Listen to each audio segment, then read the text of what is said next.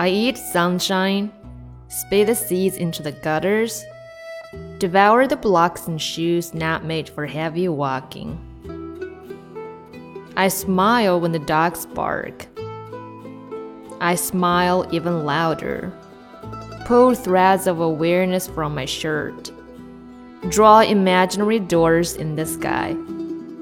Walk through them and disappear.